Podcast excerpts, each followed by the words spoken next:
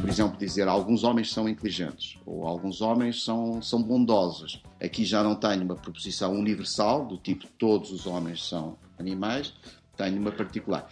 E as proposições que intervêm nos silogismos são proposições quantificadas que, por sua vez, podem ser afirmadas ou podem conter afirmações ou negações, o que significa que as proposições silogísticas são de quatro tipos apenas. Universais afirmativas, por exemplo, todos os homens são animais, universais negativas, do tipo nenhum homem é um pássaro, Sim. Particulares afirmativas, como alguns homens são inteligentes, e particulares negativas, alguns homens não são inteligentes. Estamos com o professor António Pedro Mesquita, ele é professor catedrático da Faculdade de Letras da Universidade de Lisboa, investigador em filosofia antiga, Aristóteles e Platão, tem vasta obra publicada também na área do pensamento político português e sobre Aristóteles, e é sobre este filósofo grego que vamos falar, tem vindo a coordenar a tradução para a língua portuguesa das várias obras atribuídas a Aristóteles, filósofo grego do século IV a.C. Professor António Pedro Mesquita, muito obrigada pela sua disponibilidade para ajudar os alunos do 11º ano. Vamos falar da lógica aristotélica e uh, disse-me quando nós eh, conversámos antes que era uma coisa muito maçadora e pouco uhum. interessante, eh, exceto para si. Gostava de lhe perguntar como é que, enfim, como é que a quer apresentar, como é que a pode caracterizar, como é que podemos começar a falar de Aristóteles nesta, nesta nossa conversa. Muito bem, olha, em primeiro lugar, boa tarde e muito obrigado por me ter convidado para estar ah. aqui a, a, falar um bocadinho sobre Aristóteles. Uh, bom, quer dizer, não queria também implicar que Aristóteles seja um autor maçador. É um autor extraordinariamente difícil, tem uma linguagem que não é imediatamente acessível e isso torna naturalmente um desafio. Uhum. E para aquelas pessoas que não tenham paciência para assumir um desafio em determinadas áreas que lhes interessem menos, isto pode ser muito maçador. Para aqueles como eu e muitos outros que têm, que têm interesse nestas coisas, isto acaba por não ser tão maçador assim e, e o desafio também tem, tem o seu quê de, de palpitante, de, de, interessante. Acerca da posição de Aristóteles uh, na lógica, nós podemos logo começar a dizer uma coisa que é bastante importante e que é que Aristóteles foi o fundador da lógica no Ocidente.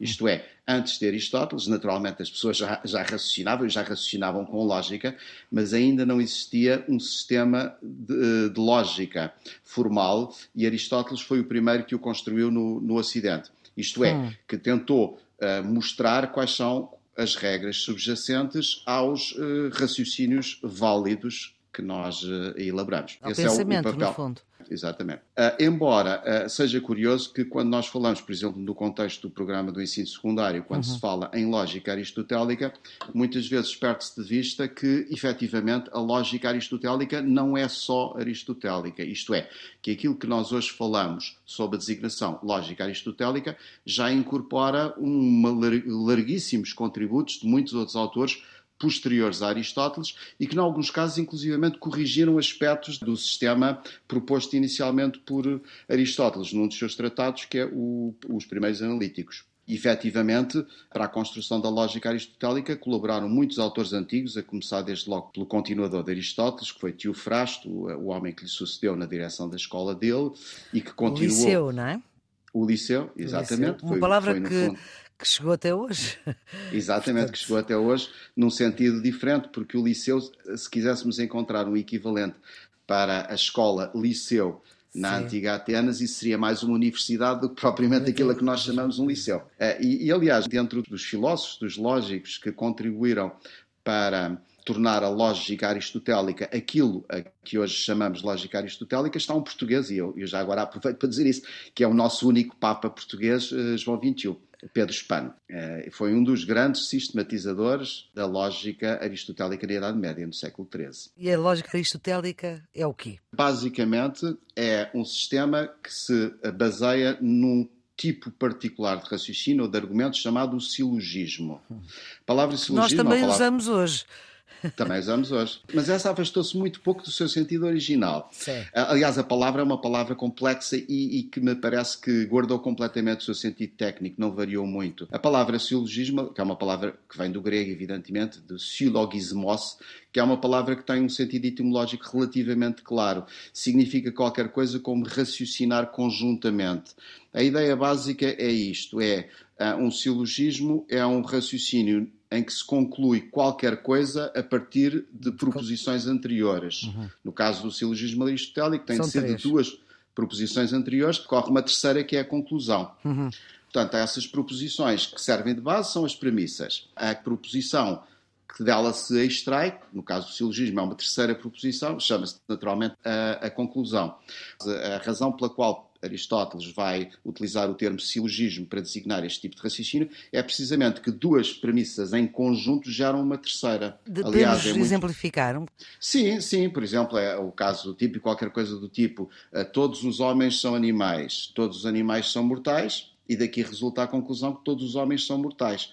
Portanto, duas proposições iniciais, na qual se relaciona apenas o homem com o animal e, por outro lado, o animal com o mortal, vai-se retirar uma conclusão, que é, para nós, no caso deste silogismo, ele é extraordinariamente intuitivo, retira-se a conclusão que vai relacionar agora homem com a mortalidade, dizer, bom, se todos os homens são animais e todos os animais são mortais, então todos os homens são, são mortais. Portanto, isto é um caso de um silogismo, mesmo em termos aristotélicos. Portanto, é tecnicamente um silogismo aristotélico, no qual tem duas proposições e dessa proposição retira-se uma, uma conclusão. Uhum. A lógica silogística baseia-se fundamentalmente no seguinte, em ter proposições, isto é, frases, mas proposições predicativas, isto é, nas quais a alguma coisa, que é o sujeito, se atribui uma certa característica que nós chamamos o predicado, daí posição predicativa. Por exemplo, todos os homens são animais, eu tenho aqui o sujeito homem, ao qual se atribui a característica de ser animal,